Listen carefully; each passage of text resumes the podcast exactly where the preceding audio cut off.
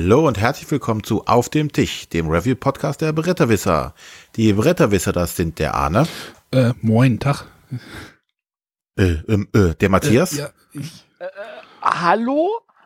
Ich versuche hier die Pegel noch zu setzen und deswegen jetzt über ja. überrascht hier. Bei mir stimmt der Pegel auch und ich bin der René.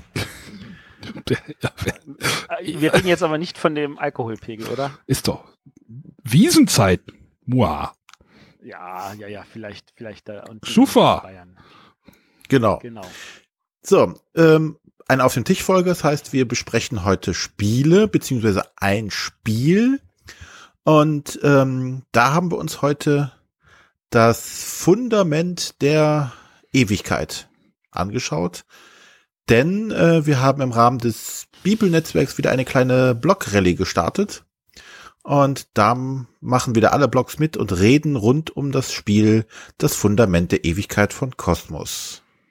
So, ähm, aber das gehört doch irgendwo dazu, oder?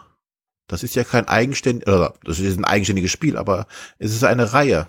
Naja, aufmerksame Hörer werden Bescheid wissen, oder? Ich meine, wir haben noch nicht so lange, vor nicht allzu langer Zeit, ich glaube vor äh, drei Wochen, vier, vier Wochen, jetzt muss ich mal rechnen, aber zur Zeit, Zeitebenen schon wieder, über die Vorgängerspiele geredet. Äh, das ist tatsächlich drei Wochen her und ja, wir haben da geredet in unserer Folge mit dem lieben Stefan Stadler. Aber die Aufnahme war vor vier Wochen. Glaube nee, die war sogar vor fünf Wochen. ja, das, äh, Hilfe. Aber bring unsere Hörer nicht durcheinander, weil das ist für die komplett unwichtig. Es geht tatsächlich einfach nur darum, es gab diese richtig, richtig tollen Spiele, die Säulen der Erde und das, äh, die Tore der Welt. Ähm, das waren schöne Verspielungen von zwei sehr erfolgreichen äh, Romanen von Ken Follett, der diese Spiele tatsächlich auch selber gespielt hat und mal da auch einen Eindruck gewinnen konnte, was man ihm da mit seinem Namen irgendwie vorgesetzt hat. Und äh, der hat nach vielen, vielen Jahren jetzt sich mal äh, die Muße genommen und hat jetzt ein drittes Buch geschrieben äh, in dieser Trilogie. Ich meine, er schreibt ganz, ganz viele Bücher, aber halt in dieser Romanreihe hat er jetzt das dritte Buch geschrieben, Das Fundament der Ewigkeit. Und äh, der Kosmos Verlag, der davon natürlich Wind bekommen hat, hat sich das nicht nehmen lassen, hat gesagt, wir versuchen mal zeitgleich mit dem Buch das Spiel dazu auch schon auf den Markt zu werfen. Ja, und das ist das Ergebnis davon und das haben wir schon spielen können und deswegen werden wir heute mal unseren Senf dazugeben. Teile. Also spielen. Genau, also ich, ich habe es noch nicht spielen können. Ich weiß nicht, Arne, wie sieht's bei dir aus? Ja, gespielt. Du, gut, wunderbar. Also, also ich einmal, einmal für einen Ersteindruck, aber das hat schon mal geholfen. Ja, ich bin derjenige, der heute jetzt die dummen Fragen stellt. Und äh, was ich natürlich im Vorfeld schon gemacht habe, ich habe mich äh, mal umgeguckt, was so die anderen Leute gesagt haben und äh, mir da auch mal einen Eindruck drüber gemacht, aber nur einen externen und keinen wirklich gespielten Eindruck. Aber dann lassen wir, glaube ich, mal den Matthias erzählen, worum es bei dem Fundament der Ewigkeit denn geht. Oh, äh, also bei dem Fundament der, Fundament der Ewigkeit geht es darum, das spielt irgendwie, glaube ich, im 16. Jahrhundert, ähm, diese ähm, ausgedachte Stadt Kingsbridge ähm, ist, äh, hat sich weiterentwickelt und jetzt äh, und ja, sind irgendwie in irgendwelchen Handelsbeziehungen mit anderen äh, Städten, also Antwerpen, Paris und irgendwie äh, irgendwo in Spanien. Und äh, wir versuchen ähm, auf der anderen Seite äh, irgendwie den Konflikt zwischen den Religionen zu handhaben. Also es geht halt darum, dass diese Städte aufgrund der Eigenheiten der Führenden dann mal protestantisch und mal katholikisch sind und ähm, die Sache ist die, dass die Spieler halt in die Rolle schlüpfen von verschiedenen Personen, ähm, die natürlich immer einer Religion angehören und die versuchen irgendwelche Waren in diesen Städten zu handeln und dabei natürlich auch mit, äh, mit bestimmten Personen agieren. Und diese Personen wiederum gehören halt auch zu diesen äh, Konfessionen an, also sie sind entweder katholisch oder protestantisch. Und damit, immer wenn wir mit so einer äh, Person agieren, also uns diese ähm, nutz, zunutze machen, dann sorgen wir auch dafür, dass deren Religion in der jeweiligen Stadt äh, halt einen Einfluss nimmt. Und immer wenn halt vier von solchen Religionsmarkern in einer Stadt sind, dann wird geguckt, ähm, gibt es jetzt hier einen Kon Religionskonflikt. Das ist, klingt jetzt etwas sehr abstrakt. Ähm, das geht halt darum, dass äh, in diesen Städten halt diese Religionsmarker äh, stückchenweise hingelegt werden und äh, wenn da Viere liegen, dann wird geguckt, liegen jetzt da mehr Protestanten, dann gibt's für alle die Spieler, die auch protestantisch sind und die auch ein Handelshaus in dieser Stadt haben, gibt es Siegpunkte und für alle, die nicht protestantisch sind, deren Handelshaus geht weg, geht raus. Ja, hm. Mhm. Das ist, da kann der Arne ein Lied von singen. Mhm. Und äh, also das ist so so so so der der die Verbindung zu dem Buch und äh, der Ansatz und das muss man halt irgendwie handhaben mit diesen Religionskonflikten und diese vielleicht auch selber versuchen zu kontrollieren. Äh, wie läuft das Ganze ab? Ähm, die Spiel es gibt zwei verschiedene Spielrunden, die immer abwechselnd gespielt werden, auch sogenanntes erstes Halbjahr und zweites Halbjahr genannt. Und äh, das, was im ersten Halbjahr passiert ist, dass wir die ganzen Karten, die vor uns liegen, das ist einmal die Karte, die unsere Religion zeigt und die ganzen Personen, mit denen wir angefangen haben zu interagieren, da liegen Würfel drauf, ähm, dass da die ganzen Würfel einen runtergedreht werden. Und immer wenn eine Würfel von der 1 auf die 0 gedreht werden würde, wird diese Person weggeworfen, beziehungsweise wenn das bei der Religionskarte ist, dann wird einfach nur der Würfel neu gewürfelt und dann können wir uns entscheiden, hey, ich wechsle meine, äh, meine Konfession. Bleibe, was? Du wechselst dann, äh, ich habe da mal was vorbereitet. Ja. Sie wollen Bedingungen aushandeln. Sie müssen Bedingungen aushandeln. Konvertiert zum Islam und widerruft es danach. Ihr habt mich vieles über Religion gelehrt, Eure Heiligkeit. Also man wechselt nicht zum Islam, aber ähm, dieses Religionswechsel, dieses Religionswechseln ist schon sehr witzig manchmal. Also genau, das, das ist ein wunderbares Zitat, das wir jetzt mal gebracht haben aus dem Film Königreich der Himmel von Ridley Scott mit Orlando Bloom, ein, wie ich finde, ganz, ganz grausiger Film, aber diese Szene ist mir echt sehr, sehr in Erinnerung geblieben, weil ähm, es zeigt halt, wie Religion eigentlich funktioniert, nämlich ähm, wir versuchen mal den Vorteil daraus zu holen. Und genauso wirkt das aber auch in diesem Spiel. Ich wechsle mal kurz die Religion, weil das jetzt gerade opportuner ist für das, was auf dem Spielbrett ist. Wenn ich sehe, da liegen ganz, ganz viele äh, Konfessionsmarker für die äh, Katholiken und ich bin selber Protestant, dann sage ich, dann werde ich mal schnell Katholik weil ich davon mehr habe, weil dann verschwinden meine Handelshäuser nicht und ähnliche Sachen. Aber kurze das ist also Nachfrage. Das, was im ersten Halbjahr passiert. Ohne jetzt, ja. äh, wie gesagt, gespielt zu haben. Aber eigentlich ist es, also, wenn du das jetzt so thematisch einbettest, warum kann ich denn erst nach vier oder fünf Runden die Religion wechseln und nicht dann, wann ich möchte? Ähm, du kannst tatsächlich jederzeit die Religion wechseln. Du mhm. kannst nämlich sagen, oh, der Würfel, den will ich hier wieder haben. Ähm, das kostet dich aber drei Siegpunkte. Also der, der tickert von alleine runter und wenn er runtergetickert ist, dann hast du halt die freie Wahl. Du kannst aber auch sagen, ah, ich muss jetzt aber schon wechseln. Dann zahlst du einfach drei Siegpunkte und dann äh, kannst du das sofort. Okay. Gut. Also so, so opportun ist das an der Stelle. Und ähm, also das, das ist eigentlich mehr oder weniger das Ganze, was im ersten Halbjahr passiert. Außer noch die Tatsache, dass wir gucken, immer wenn ich mit meinem Zug fertig bin, oh, also ähm, habe ich denn die Religionsminderheit? So heißen, wenn wir zu viert spielen und drei sind Katholiken und einer ist Protestant, äh, in, also ich bin in meinem Zug und stelle fest, hm, das sind alles Katholiken, wenn ich jetzt Protestant werde, dann kriege ich dafür einen Siegpunkt.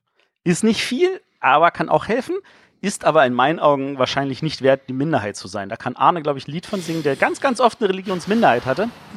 Und da dann aber nichts anderes davon. Ja, wir, wir hatten es jetzt nicht zu viert gespielt, sondern zu dritt. Das heißt, da taucht halt, gibt es halt immer, naja, ne, muss ja nicht zwingend so sein, aber ich hab, war, war dann halt wirklich auch gezielt die Minderheit, um zu gucken, was mit diesem einen Siegpunkt passiert. Man sammelt zwar so ein bisschen was an, aber man sollte das, glaube ich, doch ein bisschen vermeiden und nicht darauf spielen, die Minderheit zu sein. Das ist richtig. mein Gefühl jetzt, also nach einer Partie zu dritt. Also das ist bei mir jetzt alles unter Vorbehalt. Matthias ist da, hat, er, hat das ein bisschen mehr gespielt, aber das ist so mein Eindruck. Ähm, das ist also nach einigen Partien jetzt auch mein Eindruck, äh, den ich immer grundsätzlich unterstützen würde, wobei ich auch eine Partie hatte, wo der in der Minderheit das tatsächlich auch gut nutzen konnte, wenn er die richtigen Personen hat. Da kommen wir jetzt nämlich dazu, dass die Personen, wenn man den Würfel halt runterlegt und man legt die nicht von einer Eins auf eine Null, sondern von einer höheren Zahl ein runter. Jede von dieser Personen hat eine Sonderfähigkeit und die löst man in dem Moment aus. Und da gibt es zum Beispiel auch Personen mit Sonderfähigkeiten wie, oh, leg mal irgendwo noch einen Religionsmarker dazu oder nimm mal einen weg. Oder, oder du kriegst ein Schutzplättchen oder du kriegst Siegpunkte oder du kriegst Waren oder alles Mögliche. Da gibt es ganz, ganz viele Personen. Und ähm, kurz eingestreut. Wir machen ja eine Blockrallye. Ähm, wir von den Bretterwissern, ähm, wir haben übrigens Maria Stuart getroffen. Die bringt uns ein Schutzplättchen, aber was wir eigentlich suchen, sind zwei Siegpunkte. Also falls irgendjemand da draußen weiß, wer da zwei Siegpunkte bringt von den anderen Blocks in der Blockrallye, habt ihr schon mal wieder einen zusätzlichen Hinweis. So, zurück zu der eigentlichen Geschichte. Ähm, äh, wir wollen natürlich coole Personen mit coolen Effekten haben und die wollen wir möglichst oft nutzen, weil wenn ich jetzt eine Person mit einer 6 habe, das heißt, dann, dann triggert das langsam runter und ich habe die Person insgesamt dann sechsmal auch genutzt im Spiel. Wenn ich die Person mit einer 1 nehme, dann kann ich sie halt nur einmal im ganzen Spiel nutzen. Ähm, aber, und jetzt kommen wir nämlich zu einer anderen Sache, alle Würfel, die auf diesen Personen sind, sind gebunden. Und was wir nämlich in der zweiten Jahreshälfte machen, dann würfeln wir alle Würfel, die nicht gebunden sind und äh, holen uns mit einem dieser Würfel eine Person. Wir haben insgesamt sechs Würfel, die haben sechs verschiedene Farben. Es ist tatsächlich für einige Leute sehr, sehr schwer, das Lila und das Braun auseinanderzuhalten. Auch gerade unter schlechten Lichtwelten, das kann ich nachvollziehen. Interessanterweise hatte ich diesmal keine Farbprobleme, was, ich, was mich immer noch irgendwie sehr verwundert. Ja, es, aber bei sechs Farben stößt man halt an irgendwelche Grenzen denn. Also ich habe das im Studium auch gelernt, irgendwie sechs Farben, da wird es schon haarig, die dann wirklich unterscheidbar zu machen. Aber es gibt das immer noch sowas so wie Symbole. Die kann man auch auf einem Würfel unterbringen. Ja, also ich verstehe das, das nicht. Ist, an dieser Stelle tatsächlich, es sind ja nicht nur sechs Farben. Es sind im Spiel halt ja viel, viel mehr Farben. Du hast noch die vier Spielerfarben. Ähm, vier von diesen sechs Farben sind die vier Städtefarben. Du hast zusätzlich noch Farben für ähm, andere Elemente, wie zum Beispiel die Religion. Und also, ehe du dich versiehst, bist du auf einmal bei zwölf Farben. Und das ist, das ist echt viel. Und da musst du irgendeine Unterscheidung haben und da passiert es einfach, dass irgendwas etwa sich irgendwo überschneidet oder sehr, sehr ähnlich ausschaut. Und es ist auch oft so, dass ähm, das schwer genug ist, Farben zu wählen, wo ähm, dann auch sichergestellt werden kann, dass die produzierbar sind oder dass die am Ende auch genauso ausschauen, wie man sich das vorgestellt hat. Und gerade bei, bei, bei diesen Würfeln, das sind ja Holzwürfel, ist das auch nie eine Garantie, dass die dann am Ende auch die Farbe haben, die man am Computer sich ausgewählt hatte. Ja, aber mach ein Symbol mit drauf. Ja, wenn ich dir jetzt sage, was das noch ein zusätzlicher Kostenpunkt ist. Kostet alles Geld. Ja, ja, das ist tatsächlich leider so. Es geht immer ähm, nur ums Geld. Ja. Ich glaube auch, dass die Würfel zu klein sind, da noch ein Symbol mit unterzubringen. Das glaube ich wirklich. Und wenn du jetzt diese ganzen Symbole farblich auch noch auf dem Spielbrett untergebracht hättest, das wäre ein ziemlicher Overkill geworden. Persönliche Meinung. Aber du wolltest, wir wollten ja nicht über das Material reden, wir reden nee, weiter. Wir wollten eigentlich nicht über das Material, genau. Also du hast halt diese sechs Würfel, vier davon sind tatsächlich diesen vier Städten zugeordnet, also England, äh, Antwerpen, Frankreich, Spanien. Ähm, und da ist es so, dass also du mit einem Würfel dieser Farbe kannst du sagen, ich nehme die Person, die in dieser äh, auf dem Stapel in dieser Stadt gerade die oberste ist. Und dann muss man sie halt mit der Zahl nehmen, die man gewürfelt hat. Also wenn ich eine 5 gewürfelt habe, nehme ich die Person mit einer 5.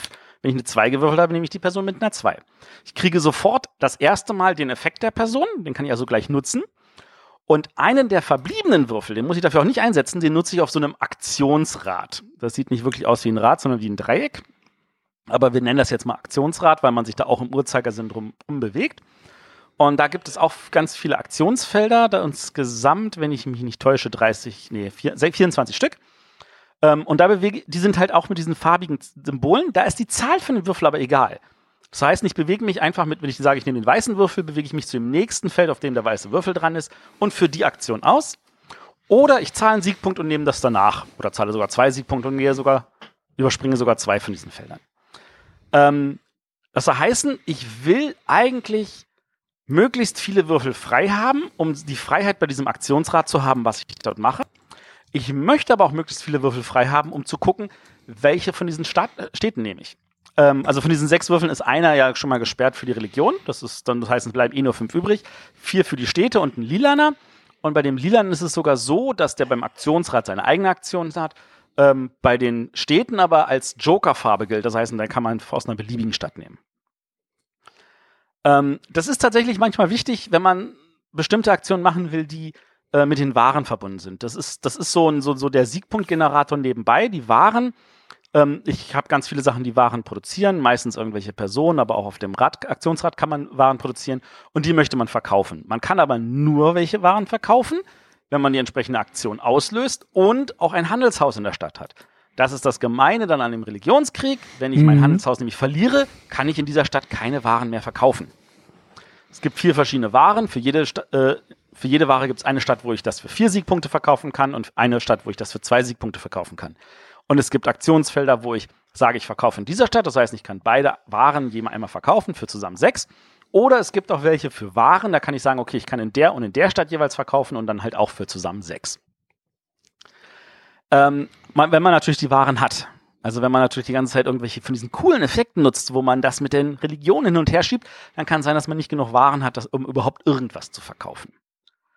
Und natürlich ist es einfacher, wenn man dann eine Person hat, die eine Ware produziert und eine Person hat, die dieses macht und eine Person hat, aber dann hat man wieder wenig Würfel, um dann ganz anderen Sachen zu machen. Und da kommt dann also die gesamte Balance rein, so, ach, wie viele Aktionen will ich machen? Wie viele Würfel will ich frei haben? Welche Würfel will ich frei haben? Und man kann, und noch ein kleiner Regelpunkt, nämlich sagen, ich kaufe mir keine Person mit einem Würfel. Ich überspringe das. Das kostet mich aber wieder einen Siegpunkt. Ja, und, und, ich glaube, genau das ist jetzt dieser Kern des Spiels, dieses Management dieser Würfel. Und das ist auch der Punkt, an dem man, glaube ich, auch an dem Spiel sich äh, was lernt oder sich verbessern kann. Wie weit setze ich, also ich habe das zum Beispiel so gespielt, ich hatte irgendwie ziemlich viele Personen vor mir liegen. Die produzieren dann fleißig und äh, geben Siegpunkte und Schilde zum Abwehren von Ereignissen, ähm, die meistens nicht so gut sind. Äh, aber dann hatte ich nur noch zwei Würfel tatsächlich, die ich geworfen habe. Und das schränkt einen schon wieder ein. Und dann muss man überlegen, hm, also das ist, das ist diese, das ist, das ist so dieser Knackpunkt des Spiels, dieses Würfelmanagement, die und die Interaktion in den Städten mit den anderen Spielern. Ähm, lass mich noch draufsetzen, wann ist das Spiel vorbei? Ach Weil wir spielen die Jahre natürlich so nacheinander weg, aber irgendwann muss das Spiel ja auch vorbei sein. Das Spiel ist in der Runde vorbei, in der ein Spieler auf der Siegpunktleiste auf der 50 landet oder drüber geht. Und dann wird das Jahr, so wie es ist, also mit den beiden Halbjahren, nur noch zu Ende gespielt. Und da kann man natürlich auch, also wenn das natürlich so ein Kopf-an-Kopf-Rennen ist, was natürlich auch ein total spannendes Spiel macht, dann, dann muss man immer schauen, so, ah, der, der könnte jetzt kommen oder sowas. Und äh, wenn man aber feststellt, mh, hm, da kann ich jetzt noch in Ruhe Zeit lassen, da kann ich vielleicht noch was ausnutzen, dann kann man auch mit diesen Siegpunkten wie eine Ware gut hantieren. Und da ist es natürlich noch so ein Punkt, nämlich, es gibt, also die Waren sind der eine Siegpunktgenerator. Also wenn ich viele Waren bekomme und viele verkaufe, dann kann ich damit einiges an Siegpunkten machen.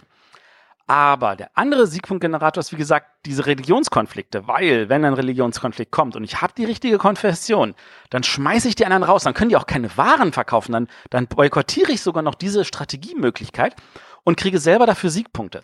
Und da ist es so nämlich, je nachdem, mit welchem Würfel ich eine Person kaufe, dann lege ich nämlich in diese Stadt, wo ich den, die Person genommen habe, nämlich nämlich einen Handelspunkt rein und zwar auf die Zahl von der Würfel, die ich genommen habe. Also wenn ich eine Person mit einer Eins nehme, lege ich meinen Handelspaus auf die Eins. Und wenn das schon besetzt ist, dann schiebe ich den mit der anderen Eins raus. Also wenn ich den aber mit einer Sechs nehme, lege ich meinen auf die Sechs, wo ich auch sechs Siegpunkte komme, äh, äh, wenn es einen Religionskonflikt gibt. Das soll heißen, dann habe ich aber diese hohe Zahl. Und dann kommt es wieder so, ich lege mich rein, ich kriege diesen coolen Effekt, aber ich zahle die drei Siegpunkte, den Würfel wieder frei zu kriegen, kann vielleicht noch irgendeinen anderen Effekt nutzen für den Religionskonflikt und kriege dann sechs Siegpunkte und habe damit immer noch Plus gemacht. Das sind so dann die strategischen Tiefen, die erst nur nach zwei, drei Spielen reinkommen und wo das Spiel wirklich eine große Vielfalt eröffnet von dem, was es eigentlich bieten kann. Aber dennoch ist es sehr zugänglich. Es ist, du machst ja, ja du machst ja ja, du machst ja erste Halbjahr, oh, ich drehe meine Würfel runter. Zweite Halbjahr, ich würfel meine restlichen Würfel und äh, kauf mir unter Umständen eine Figu Figur. Ich nenne es einfach mal so. Und dann kaufst du noch irgendwie Waren ein oder bewegst, bewegst dich auf diesem Rondell. Ich nenne es einfach mal Rondell, weil es ja eigentlich eins ist. Und nächstes Jahr machst du wieder das Gleiche. Und das ist, das finde ich halt, wir haben zum, wir haben es halt auch ähm, ja, ich bin da relativ schnell reingekommen. Also es war jetzt nicht überbordend kompliziert. Äh, also für, ich finde, das ist, das ist tatsächlich von den drei Spielen dieser, dieser, ich sag jetzt mal, Buchreihe, tatsächlich das Spiel mit dem wenigsten Regel-Overlay. Also das ist tatsächlich noch, finde ich, einfacher von den Regeln als die anderen beiden Spiele. Und äh, das, das, das, das, also es ist für mich ein volles Kennerspiel ein reguläres Kennerspiel. Ja. Ohne dass es da irgendwie drüber hinaus wächst. Und das muss es auch nicht. Und ich glaube nämlich, dass es, wenn man sich so umhört, da gibt es ja einige, die sehr, sehr enttäuscht sind. Die haben einfach gesehen, okay, wir haben äh, Säulen der Erde, wir haben Tore der Welt, was deutlich anspruchsvoller ist und die haben wahrscheinlich einfach irgendetwas erwartet, was denselben Anspruch oder vielleicht sogar noch drüber hinausgeht, weil gerade anspruchsvollere Spiele sind ja momentan auch sehr, sehr im Trend. Es gibt da richtig geradezu einen Hype in die Richtung, ähm, genau, wo, wo es darum geht, dass, ah ja, und dieses und jenes und so, die Leute wollen die harten, anspruchsvollen Spiele, die wollen den 4-Kilo-Kasten mit Kolonisten oder mit äh, äh, Fest für Odin oder sowas, äh, oder selbst Mombasa, was jetzt eine keine Dings, aber 4 Kilo wiegt, äh, aber was wirklich, wirklich halt auch anspruchsvoll in vielen Regeln ist, und das ist es nicht.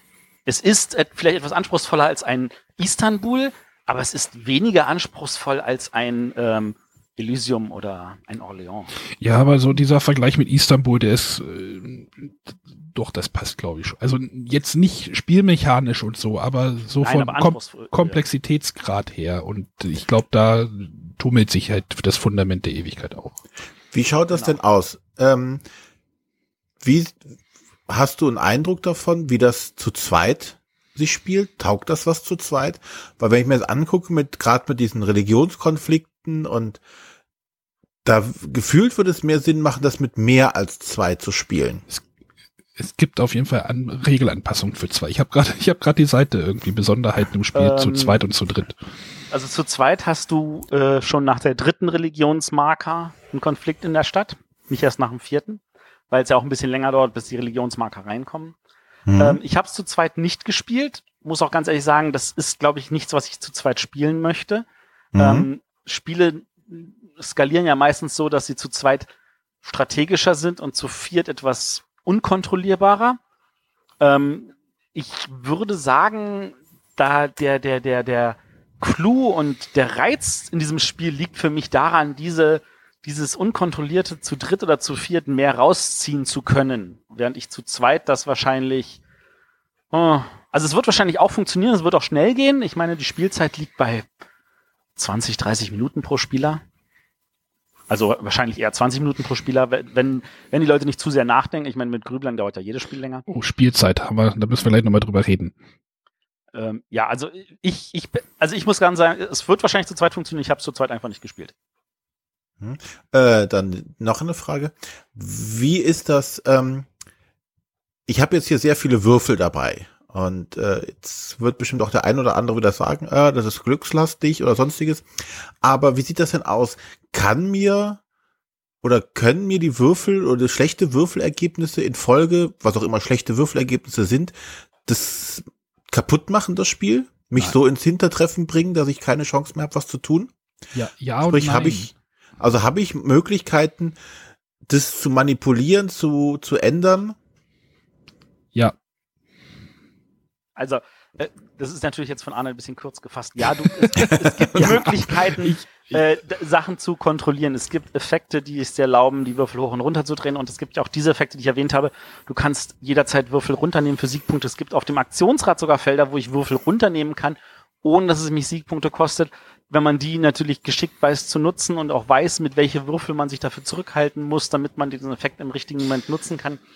Ähm, da ist tatsächlich eine Menge möglich. Also Darf ich auch nochmal? Also hohe Zahlen ja. können gut sein, aber niedrige Zahlen können auch gut sein. Also du hast, du hast eigentlich mit jeder Würfelzahl, also weiß nicht, wenn du, wenn du eine hohe Zahl irgendwie, eine Person auf mit einer hohen Zahl einkaufst und setzt die in die Stadt, dann kommt ja dein Handelsgebäude sehr viel höher in diese Stadt rein und kann weniger verdrängt werden und bringt dir halt auch mehr Siegpunkte. Allerdings bindest du denn halt diesen Würfel sehr lange an diese Person, mit die denn halt Natürlich, aber du musst ja von, wahrscheinlich von Runde zu Runde würfelst du ja und entscheidest dich, so mit dem Würfel mache ich jetzt dies, mit dem Würfel mache ich jetzt das. Es kann natürlich sein, du würfelst und hast genau nicht das Passende, was du für diese Runde brauchen könntest. Und wenn das halt mehrmals hintereinander passiert, ist es natürlich immer gut, wenn du die Möglichkeit hast, dieses Würfelpech, wenn es einfach der Wurf nicht zu deinem, deiner Strategie oder deinem, deinem Zug halt passen sollte, wenn du das halt irgendwie manipulieren oder verändern kannst, um das auszuschließen, dass es nur schlechtes Würfel, die das ganze Spiel kaputt macht. Also es gibt schon, es, die Würfel spielen halt schon eine wichtige Rolle in diesem Spiel. Das ist, das ist, das ist, äh, ja, ist, ist ja ist, so. Es ist ein Würfelspiel und wie, wie Arne vorhin gesagt hat, es ist vor allem ein Würfelmanagement-Spiel.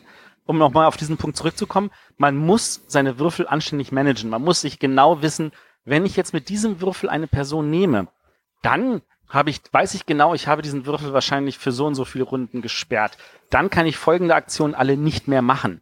Das kann man im ersten Spiel nicht erkennen, das erkennt man dann bei mehreren ja. Spielen. Und da kommt nämlich jetzt der Punkt, der viel, viel, viel mehr Zufall ist und unkontrollierbar ist als das Würfeln und welche Würfelzahlen ich würfle, nämlich welche Figuren tauchen auf wenn ich dran bin und alle Figuren, die oben liegen, geben einem irgendwie so eine dämliche Ware und ich brauche keine Figur gerade, die eine Ware gibt und ich nehme mir davon eine und darunter taucht dieser coole Typ auf, der irgendwie Religionsmarker rein und rauslegen kann, dann sagt mein, der Nächste sich, ja, geil, den habe ich gebraucht. Das, das sind die Zufallselemente, die man weniger kontrollieren muss und wo man sich vielleicht auch gespielter fühlen mag, als es die Würfelwürfe selber sind. Aber ganz ehrlich, ähm, das ist einfach, ich sag jetzt mal, das ist jetzt auch nicht mehr Zufall als bei anderen Kartenspielen, wo man dann halt sagt, okay, was decke ich jetzt als nächstes auf? Was kommt für ein zufälliges Ereignis bei, bei äh, Katan oder äh, von mir aus auch, äh, welche Karte ziehe ich jetzt oben von meinem Magic Deck? Ähm, das ist etwas, was man auch abschätzen muss. Ähm, jeder dieser, dieser Städte hat sein eigenes festes Deck. Wenn ich weiß, oh, diese Figur ist weg, die kommt, kann in diesem, dieser Stadt nicht mehr auftauchen. Wenn ich denselben Effekt haben will, muss ich hoffen, dass er in einer anderen Stadt auftaucht. Wenn man das mitzählen kann, wird's leichter. Äh, jeder dieser Stapel hat außerdem vier Ereignisse. Ähm, drei davon sind immer negative Ereignisse, die einen Siegpunkte kosten, außer man gibt ein Schutzplättchen ab. Eins davon ist ein positives Ereignis, das einem aber nur dann was bringt, wenn man ein Schutzplättchen abgibt. Ähm, wenn man das alles äh, gut kennt, dann wird das kontrollierbarer, weil man genau abschätzen kann und auch sich so ausrechnen kann. Ah, mache ich dieses oder jenes. Ähm, ich sag jetzt mal als Beispiel Carcassonne. Carcassonne, wenn ich einfach nur blind ziehe und anlege, dann kann ich da genauso auf die Nase fallen und von Leuten abgezogen werden. Wenn ich genau weiß, folgende Plättchen sind alle drin und folgendes Plättchen kann jetzt noch kommen und das kann man so und so anlegen und dafür gibt's keins und da kann ich ihm jetzt eine Lücke machen, dann ist das auch viel strategischer. Und genau in, auf dem Niveau bewegt sich das. Ja, wie gesagt, mir war nur noch mal wichtig nachzufragen, ähm, gibt es halt die Möglichkeit, sowas auszugleichen. Ne? Das, das natürlich jetzt ein Würfel-Zufallsmechanismus ist, ist klar. Ne? Die Frage das, ist, äh, befriedigt dich meine Antwort? naja, ich habe mir stellenweise, kam es so rüber so, ja, es gibt keine schlechten Würfelergebnisse. T tatsächlich bin ich tatsächlich auch der Meinung, die Würfelergebnisse können nicht schlecht sein, sondern wirklich nur, verdammt nochmal, da liegen jetzt die falschen Personen. Das ist, finde ich, wie gesagt, der viel größere Nervfaktor als die Würfelzahlen. Also okay. für mich persönlich. Ja, also ja, natürlich kannst du schlechte Würfel kriegen, das, aber das hast du ja in jedem Würfelspiel so. Und wenn du halt äh, auch bei Burgen von Burgund deine Würfel beeinflussen willst, äh, kostet dich, ist es halt Aufwand für dich. Und hier ist es halt. Ja, aber solange es die Möglichkeit gibt, ist das ja okay. Das war ja meine Frage. Gibt es die Möglichkeit ja, dazu? Es gibt. Du das kannst Ding, das halt, wie gesagt, das Ding ist halt, für 30 wenn du halt drei Würfel noch übrig hast, mit denen du würfeln kannst, oder hast nur einen Würfel übrig, dann kannst du dir ja die, die Möglichkeiten ausrechnen, die du dir selber verbaust. Also du bist halt auch selber schuld. Also ich hatte es zum Beispiel so, ich hatte ja nur noch zwei Würfel, mit denen ich würfelte. Die anderen waren alle auf Karten, lagen alle auf Karten. Dann, dann kriegst du halt Probleme und das musst du halt lernen, das abzuschätzen. Oder wie weit mag, gehe ich ins Risiko, dass ich halt die eine Karte nutzen will, dass ich denn nur noch zwei Würfel habe. Also du verstehst die, die Statistik dahinter. Klar, das ist schon richtig. Aber das finde also ich auch ich, reizvoll. Genau, also das ist tatsächlich, man muss einen Reiz dafür haben zu sagen, ich möchte Sachen abschätzen können, ich möchte die Wahrscheinlichkeiten abschätzen können und ich möchte, muss auch bereit sein, ähm, ich nenne es jetzt mal diesen Village-Effekt. Bei Village ist es ja auch so, wenn ich äh, versuche, möglichst viel aus meinen Leuten rauszuholen, äh, aus der Zeit, die jeder von meinen Figuren hat, ähm, dann werde ich wahrscheinlich das Spiel viel frustrierender finden, als wenn ich sage, nein, dann stirbt der halt, ist mir doch Schnuppe. Und wenn man hier auch einfach sagt, na dann zahle ich halt mal die drei Siegpunkte und dann hole ich mir mal diese Figur wieder. Ich habe dafür zwar eine sechs bezahlt und es nur zweimal genutzt, aber dann habe ich diesen einen Würfel, weil ich den genau jetzt in dem Moment brauche, weil ich mir vielleicht diese neue Figur holen will oder weil ich jetzt auf dem Aktionsrad genau vor diesem Feld stehe, was ich dann nutzen möchte. Und wenn man da bereit ist zu sagen, ja, dann zahle ich das mal, dann kann man, glaube ich, noch viel mehr rausholen, als man gezahlt hat. Und da ist tatsächlich Kontrolle in meinen Augen drin. Ja, und diese Kontrolle musst du lernen. Die hatte ich jetzt zumindest noch nicht durchschaut, diese. Obwohl bei, also Village, im ersten bei Spiel Village, halte ich das auch für unmöglich. ja, ja, aber bei Village gibt es ja genauso ein Glückselement mit den Würfeln, die gezogen werden und auf den Plan gelegt werden. Wenn da irgendwas nicht in deine Strategie passt und du hast da diese schwarzen Pestwürfel waren es, glaube ich, ne? Ja. Äh, Ne, versteh mich nicht falsch, es Ja. geht mir nicht darum, ums Würfeln, es geht mir darum, kann ich das in irgendeinem im Spiel mit einem Me Mechanismus kontrollieren? Und das war einfach nur meine Frage. Ich bin der Ameritrash-Spieler lautet unter uns und ich bin gewohnt, viel zu würfeln und ich bin dabei derjenige, der immer schlecht würfelt. Ich verzweifle an sowas immer. Mir war einfach nur wichtig klarzustellen, es gibt anscheinend irgendwie die Möglichkeit, das zu kontrollieren oder zumindest äh, auf ein Minimum zu begrenzen und ein Würfelwurf kann dir nicht alles, das Spiel ganze Spiel kaputt machen. In meinen Augen nicht, nein. Gut. Das war, worauf ich hinaus wollte. Oder fragen wollte. ja, dann sag das doch. Hast du noch andere Fragen?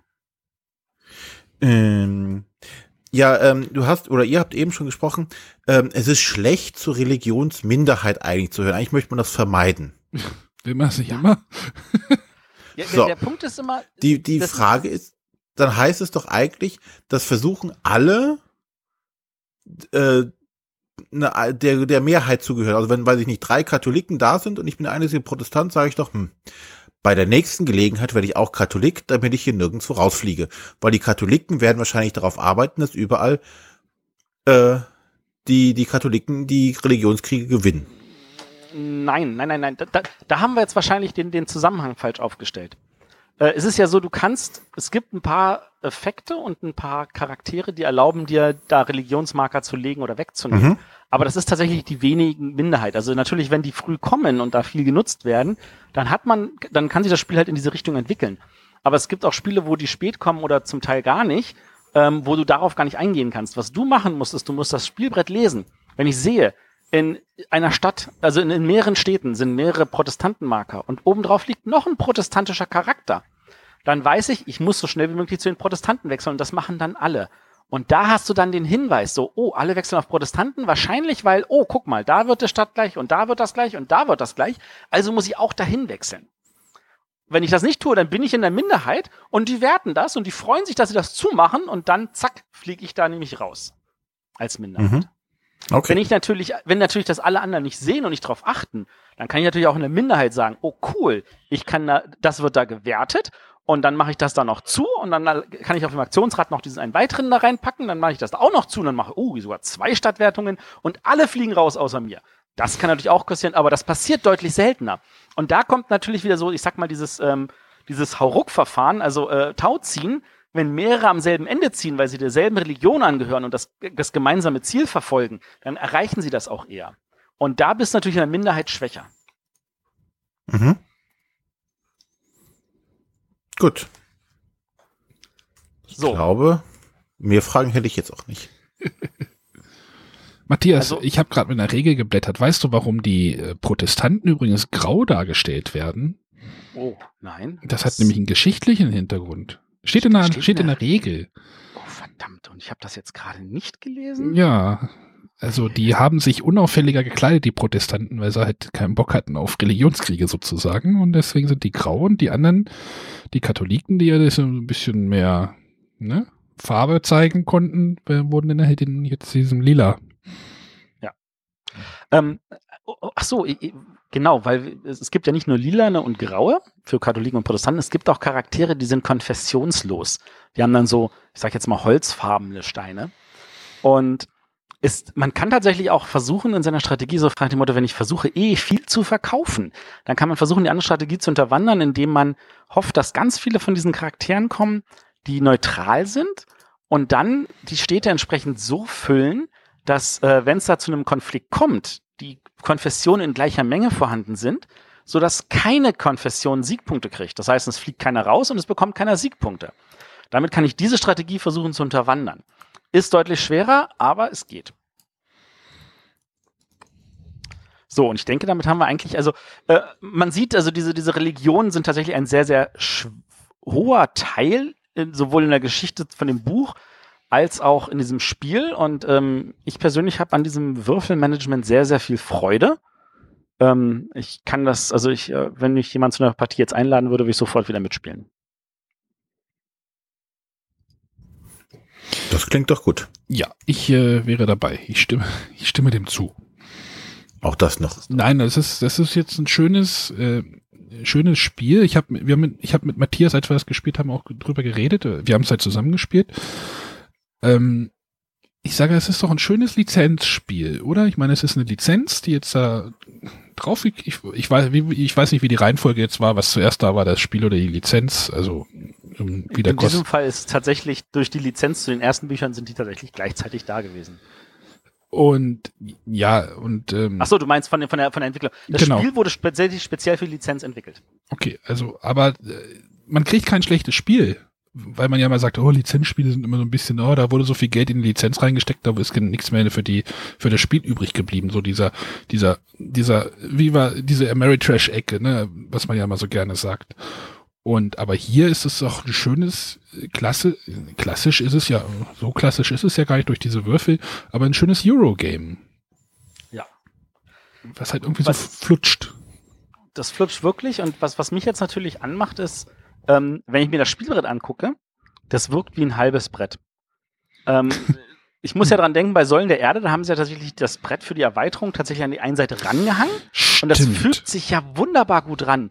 Und wenn man sich hier das Brett anguckt, denkt man sich so, ja, wo ist denn die andere Hälfte? Haben sie das aus Versehen abgeschnitten oder sowas? Da fehlt irgendwas.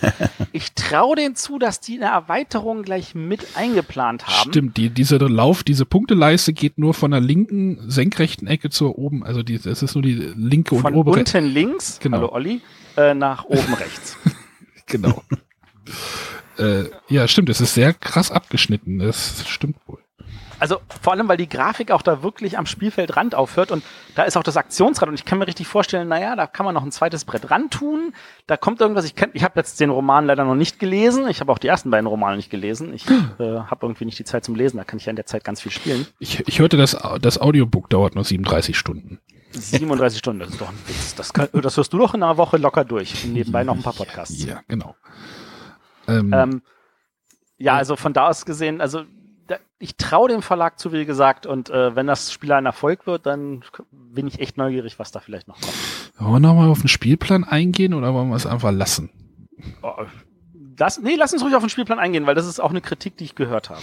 Genau, dieser Spielplan ist, naja, normal groß, sag ich mal.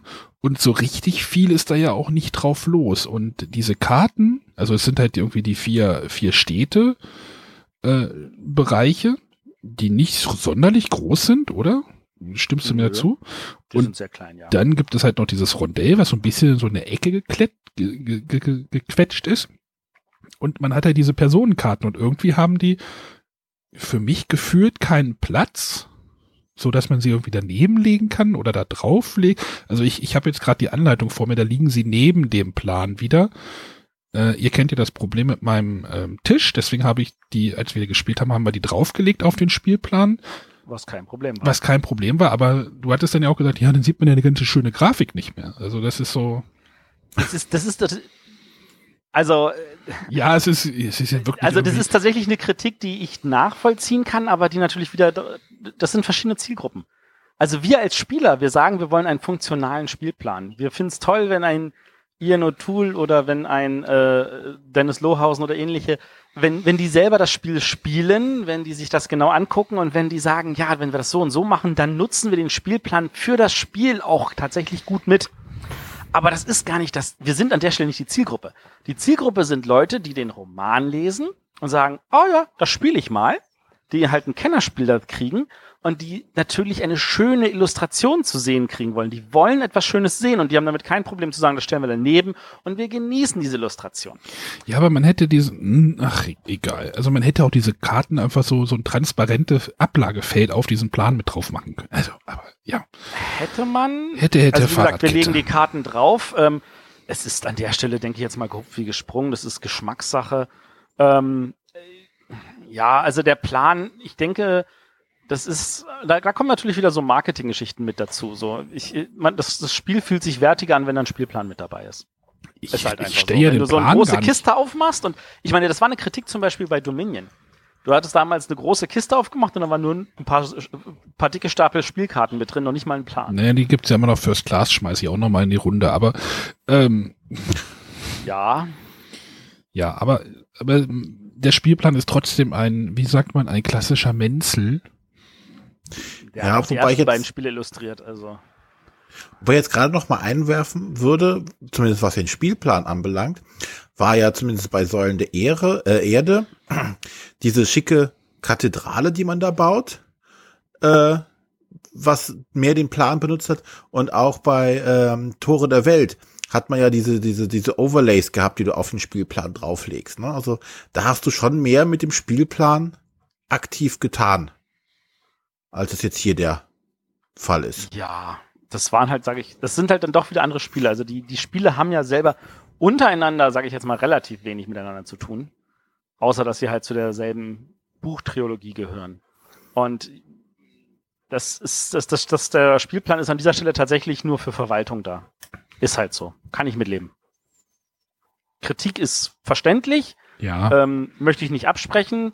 Ähm, da fallen mir wie gesagt, noch ein Dutzend andere Spiele ein, wo das genauso ist und damit hab, da habe ich mit denen auch damit kein Problem. Ähm, wie hast du denn die Anleitung empfunden? Also ich habe jetzt die Anleitung nicht aktiv gelesen, weil du da warst und hast mir Spiele erklärt. Ähm, die, ich habe die Anleitung vor mir liegen, es sind elf Seiten. Ähm, ich fand die Anleitung okayisch geschrieben. Sie ist sehr, sehr, ich sag jetzt mal, ähm, sie ist, sie ist ungewöhnlich. Also ich hätte jetzt auch eine typische Anleitung erwartet im Sinne von, naja, wir erklären einfach mal Sachen, wie es halt Anleitungen tun und sagen, okay, hier habt ihr diese Information, hier diese ist so eine Art Text mit Beispielen oder sowas. Aber dieses, diese Anleitung ist tatsächlich einfach nur, sage ich jetzt mal, äh, äh, ohne es jetzt böse mein, zu meinen, ist eine PowerPoint-Präsentation. Nur Bullet Points. Wirklich nur Bullet Point, folgende Info. Bullet Stimmt. Point, folgende Info. Bullet Stimmt, das sind nur Punkte. Also. Das sind nur Punkte, also au außer die Beispiele. Und ähm, das, das muss man sich bewusst sein. Das ist tatsächlich dafür, dass, also ich habe dir das Spiel erklärt und ähm, wenn man es einmal gelesen hat, dann findet man verhältnismäßig gut auch die Sachen wieder, wenn man Regelfragen hat. Wobei ich da auch schon einzelne Punkte hatte, wo ich sagte, das hätte ich jetzt da erwartet, aber stand natürlich auf einer anderen Seite, wo es nämlich zuerst drüber geredet werden muss. Ähm, ich finde sie nicht perfekt. Ich finde sie auch für das, was das Spiel leistet, viel zu kompliziert geschrieben und zu lang. Also das ist tatsächlich etwas, wo ich sage, das hätte ich wahrscheinlich in der Hälfte der Zeit gemacht. Ähm, ich finde sie auch nicht ausreichend genug bebildert. Also ich hätte wahrscheinlich einfach auch andere Formen genommen, äh, schon angefangen beim, beim Spielaufbau, den ich ähm, mehr als Textwüste empfinde als als Spielaufbau. Da, das ja, da, so da macht, da hat ja Hans zum Glück so dieses äh, Spielaufbau ist immer diese Doppelseite, wo dann so diese ganzen Aufbaupunkte genau. drumrum laufen. Das sieht man jetzt ja in anderen Anleitungen auch des öfteren Mal. Und ähm, das, das wäre perfekt hier gewesen. Wirklich so Spielplan und hier ist das und hier ist das und das hier macht ihr und dann sind das die fünf Punkte. Das wäre eine Doppelseite gewesen, die ich finde sinnvoller genutzt wäre, auch gerade im Hinblick auf die Zielgruppe. Ähm, dann den ganzen Rest zu lesen. Ich meine, wir reden von einer Zielgruppe, die kein Problem damit hat, ein tausendseitiges Werk zu ich, lesen. Ich wollte gerade sagen, ich wollte gerade gucken, wie viele Seiten das Buch hatte, um zu sagen, ob die auch einfach elf Seiten hinterher lesen können. Ja, die Frage ist also, tausend Seiten, die sind aber keine tausend Seiten Bullet Points. Also da ist tatsächlich Roman, romanmäßig äh, fiktionale Fließtext. Und ich glaube, das hätte der Anleitung auch gut getan. Also das sind tatsächlich, also nicht, nicht meine Form, wie ich die Anleitung schreiben würde, sage ich jetzt mal. Naja, wichtig ist eigentlich, es gibt noch eine Übersicht dieser Aktionssymbole, die sehr, sehr einfach verständlich ist. Diese ist übrigens nicht auf der letzten Seite, sondern auf der vorletzten, weil auf der letzten Seite natürlich Werbung für das Buch ist. Sei es drum. Das ist auf Seite 12, die habe ich nicht mitgezählt. Ja, das ist richtig. Deswegen hast du elf Seiten gesagt. Genau. Nee, aber jetzt haben wir, glaube ich, einen Rundumschlag gegeben in äh, kurzen Dreiviertelstunde. Mit ausreichend Kritik und Gegenkritik. Ja. Gut. Ich glaube, dann soll es das mit dem Fundament der Ewigkeit gewesen sein. Wir hören uns dann nächste Woche wieder. Mm, ja, genau. wir Essen-Vorschau, wir haben jetzt quasi schon angefangen. Oh ja, genau. Das ist, das haben wir schon mal abgehakt. Da haben wir jetzt mal einen tieferen Blick drauf geworfen. Also auch wenn wir jetzt natürlich Kritikpunkte hatten und äh, wenn ihr von anderen Seiten Kritikpunkte hört, wahrscheinlich das Einfachste tatsächlich euch selber das Spiel mal auf den Tisch zu legen und sei es jetzt in Essen oder ähm, in irgendeinem Spieleverein oder irgendeinem Laden, wo man spielen kann. Ähm, schaut es euch selber an, habt diese vielleicht diese Kritikpunkte auch im Hinterkopf, aber von meiner Seite aus kriegt das Spiel auf jeden Fall eine Empfehlung. Ich find's gut. Ja. Sehr schön. René muss noch spielen. Ich muss noch genau. spielen und lass mich nochmal davon überraschen. Okay. Hast du denn jetzt Lust drauf oder denkst du jetzt so, oh, äh, ich habe schon Lust drauf und vor allen Dingen aus dem einen Grund, äh, weil es schon die Art von Eurogames ist, die mir mehr liegen. Und zwar, indem ich quasi jedes Mal neu schauen muss, was muss ich mit den von mir, mit den mir gegebenen Möglichkeiten machen. Also und nicht, ich habe nicht, also die taktische. genau, ich habe nicht die, die, die, die, die, diese Strategie, die ich jetzt schon drei Runden im Voraus planen muss. Ich, die hat man wahrscheinlich, so wie, muss man trotzdem grob haben. Aber ich muss immer dann gucken, okay, jetzt habe ich ihnen die Sachen gewürfelt, die habe ich zur Verfügung, die Würfel. Was kann ich jetzt mit den Personen, die da liegen, machen? Das ist schon an die Spielart des Spiels, die mir mehr liegen als diese äh, hochkomplexen Sachen, wo ich drei Züge im Voraus planen muss. Also von daher, ja, ich freue mich drauf, es jetzt spielen zu können. Mach das mal. Tu ich. Das ist doch schön. Gut, wie gesagt, dann nächste Woche geht's weiter mit der Folge 101. Ach so, ja, 100. Ja, 101. Wir haben noch einen Audiogruß, der kommt dann noch. Und dann. genau, wir haben jetzt, genau, gleich jetzt im Anschluss hört ihr erstmal ein Interview mit ja, dem stimmt. Michael Rieneck, dem Autor von dem Spiel. Den habe ich ähm, beim Presseevent von Cosmos kurz interviewt. Das sind vielleicht so zehn Minuten. Ähm, da könnt ihr also noch mal ein bisschen Eindruck von ihm hören. Und ähm, genau.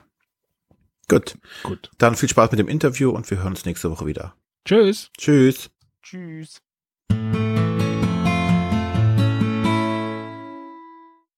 Ich bin jetzt hier mit Michael Rieneck, seines Zeichens bekannter Spielerautor von so halbwegs bekannten Spielen wie Die Säule der Erde und Die Tore der Welt.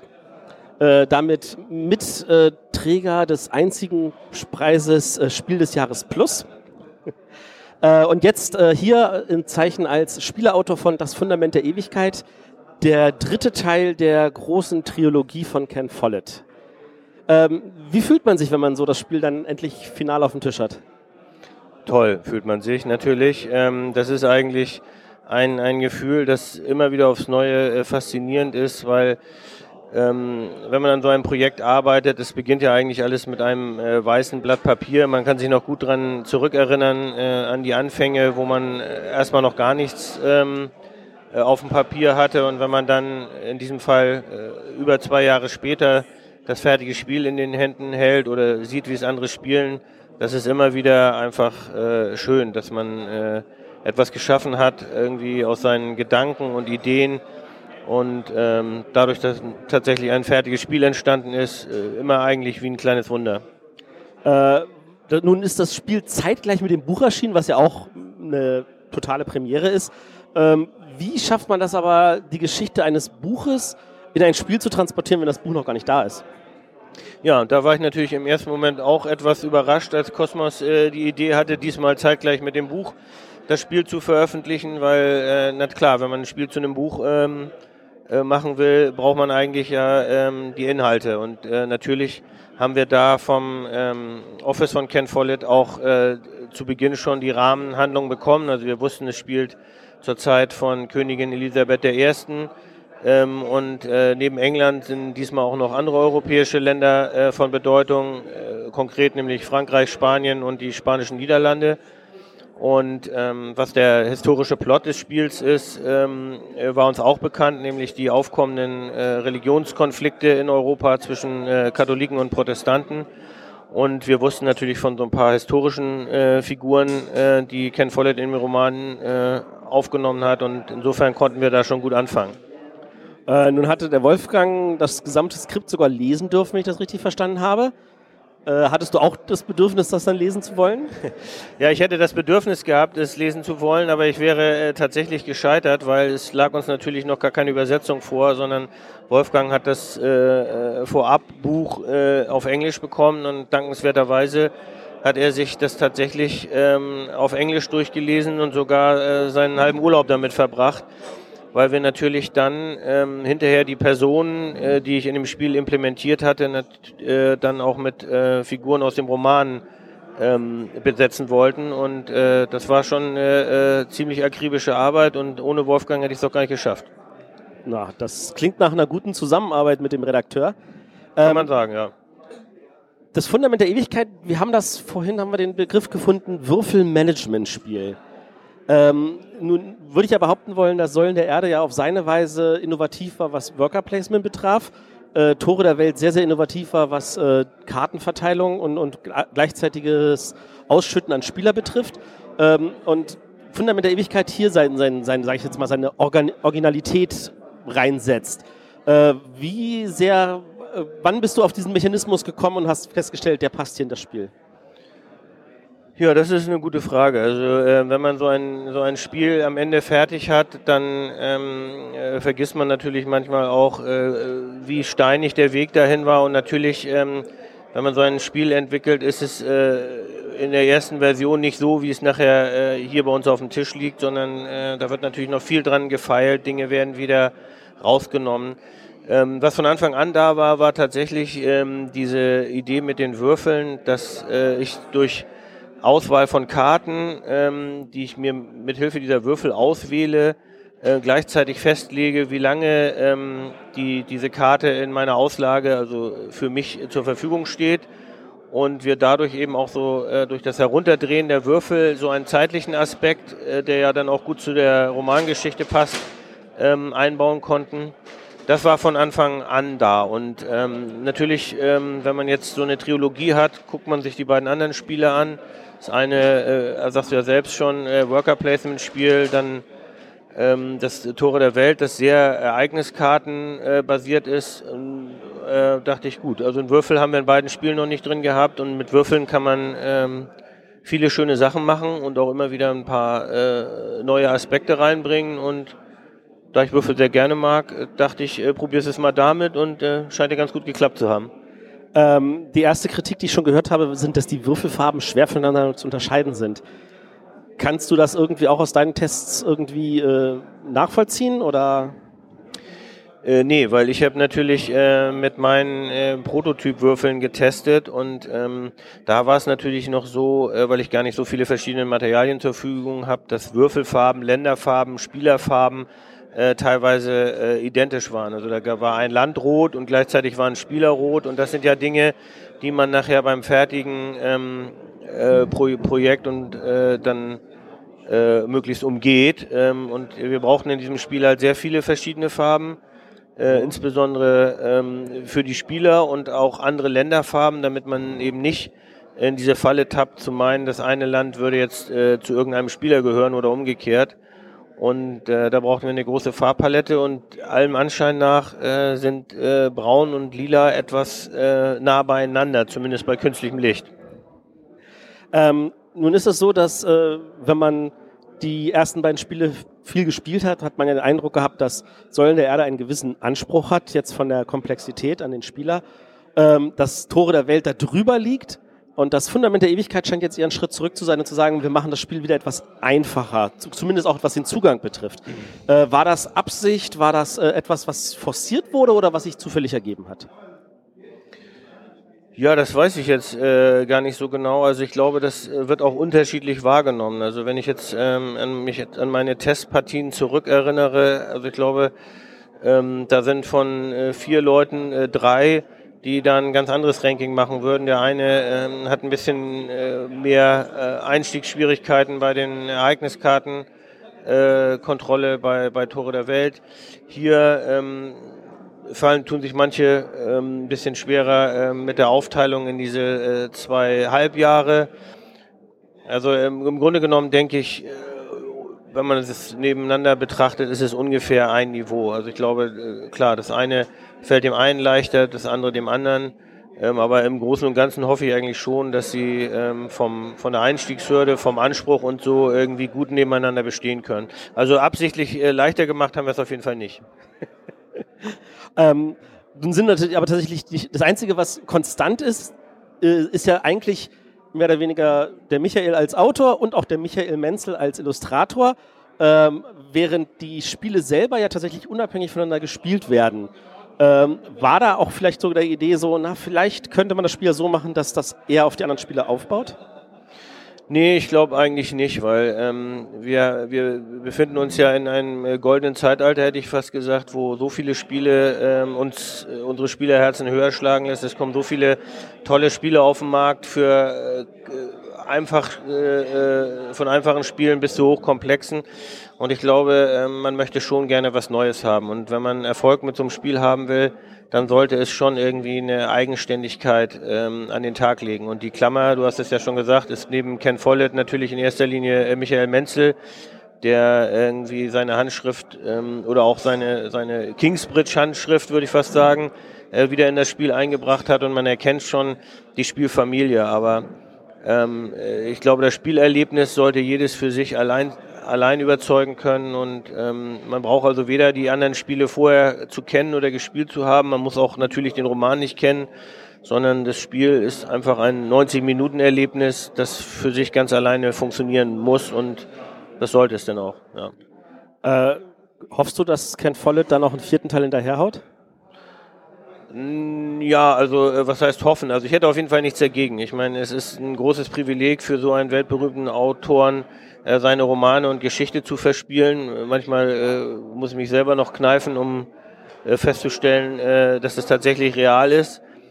Na klar, also wenn äh, Ken Follett in ein paar Jahren entschließt, aus der Trilogie ähm, machen wir jetzt ein, ein, ich weiß gar nicht, wie das richtige Wort ist, machen noch ein viertes Buch, ähm, dann äh, wäre ich natürlich sofort äh, Feuer und Flamme da mitzumachen. Und wenn der äh, Verlag Kosmos dann auch noch Interesse hat, und mich wieder fragt, dann äh, jederzeit gerne. Ich meine, man kehrt gern zu seinen äh, erfolgreichen Wurzeln zurück. Macht Spaß.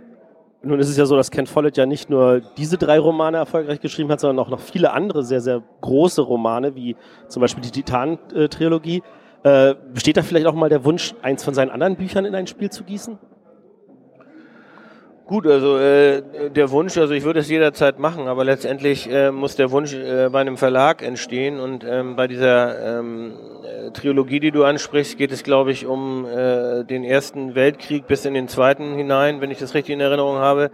Und das ist natürlich als Spielthema äh, immer so ein bisschen problematisch und ich glaube, da hat sich so noch niemand dran gewagt.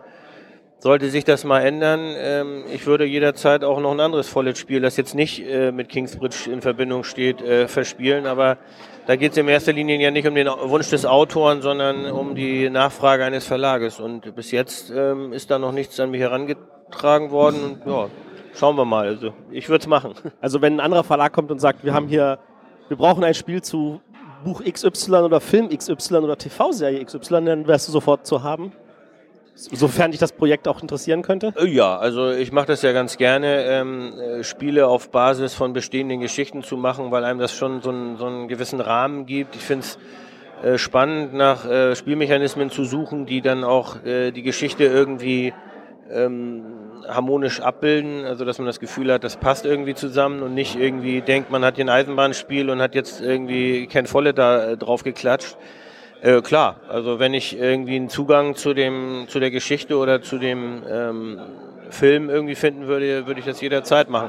Ob es mir dann gelingt und der Verlag dann damit zufrieden ist, also das äh, ist dann natürlich äh, noch eine andere Frage. Ist jetzt ja nicht so, dass äh, nur weil mir einer ein Buch vorlegt, dass ich dann auch ein tolles Spiel daraus hinbekomme, aber äh, bemühen würde ich mich auf jeden Fall. Ich glaube, die Erfolge der letzten Jahre zeigen, dass da, da eher positiv zu denken ist. Ja, sicherlich. Also ich meine, äh, zum Glück ähm, hat sich wohl auch rumgesprochen, dass ich gerne solche Sachen mache und eben auch ein paar davon schon erfolgreich waren. Ich habe jetzt ja auch, ähm, wenn, wenn man zurückblickt, äh, schon einige Bücher verspielt, also nicht nur Ken Follett, beim Hexer von Salem äh, war es ja auch so, dann den Paten, da war es dann wahrscheinlich eher ein Thema, das über die Filme bekannt worden war, aber äh, Huch äh, zum Beispiel war ja auch schon bei mir und ich habe zu den Kluftinger Krimis das Spiel Saustall gemacht und äh, auch da hat es ja ganz gut geklappt und ja, warum nicht? Also wann immer jemand ähm, sowas haben möchte, soll er sich gerne an mich wenden. Ich würde es auf jeden Fall probieren. Da freuen wir uns total. Vielen Dank, Michael, dass du die Zeit für uns hattest. Äh, und äh, wir drücken dir die Daumen. Ähm, hast du schon geschafft, das Buch zu lesen inzwischen? Nein, Nein. habe ich noch nicht. Nee, also ist jetzt auch erst ein paar Tage auf dem Markt und werde mir das aber natürlich äh, in aller Ruhe noch zu Gemüte äh, führen und ja, freue mich da drauf und möchte natürlich auch ganz konkret wissen, wie es da jetzt äh, weitergeht und ob das Ende offen genug ist, äh, dass man vielleicht die Idee hat, noch ähm, was Neues dran zu hängen. Mal sehen. Wir lassen uns überraschen. Vielen Dank. Genau. Okay, ich danke euch.